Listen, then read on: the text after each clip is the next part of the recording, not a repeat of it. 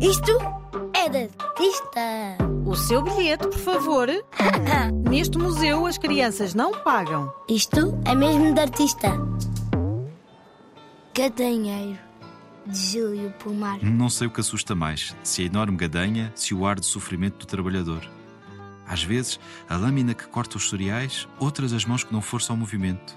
Ao olhar para este quadro, percebe-se rapidamente que o trabalho do campo não é fácil. E esse era justamente o objetivo de Júlio Pomar ao fazer esta pintura. E conseguiu.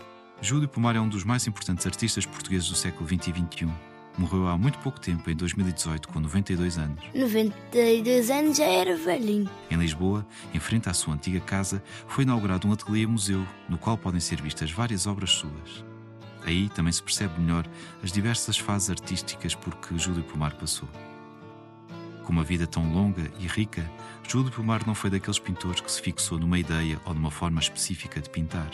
No seu caso, a experimentação de formas, cores e temas foi uma constante.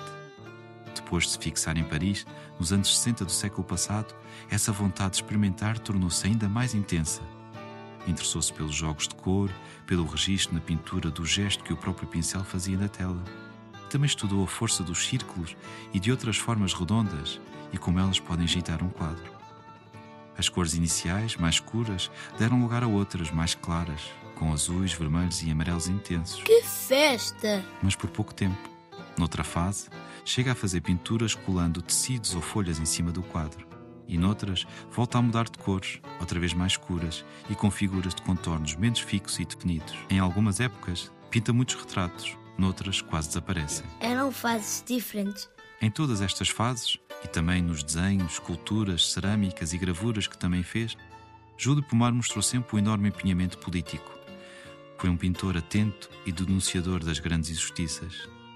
Quando Portugal vivia em ditadura, durante o Estado Novo de Salazar, foi um opositor e defensor da liberdade. Viva a liberdade! A pintura Gadanheiro, de 1945, é um dos melhores exemplos dessa luta que também se fazia através da arte. Foi por esta pintura que denunciava o sofrimento do povo que Júlio Pomar começou o seu percurso artístico, ligado a um movimento que ficou conhecido como neorrealismo. Os artistas e escritores que seguiam este movimento procuravam mostrar como as condições de trabalho eram muito duras e como se vivia mal em Portugal.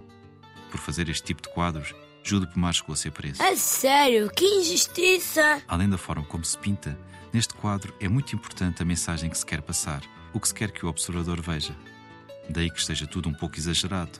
As mãos são enormes. E as pernas, uma maior do que a outra, estão tão esticadas que muito provavelmente este trabalhador vai cair ao chão. No rosto, cada traço revela sofrimento e gestos muitas vezes repetidos.